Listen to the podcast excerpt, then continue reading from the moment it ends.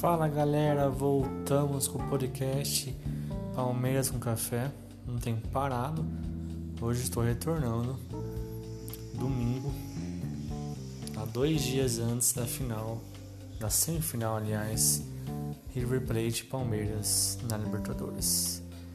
Então estou gravando esse podcast para ver até onde o alcance vai novamente. Amanhã ou na terça, o dia do jogo, retornarei com um novo podcast. Galera, Palmeiras hoje viajou para a Argentina, para Buenos Aires, com apoio da torcida. Centenas de torcedores foram no CT, acompanhou o Verdão para o aeroporto, com muita chuva em São Paulo.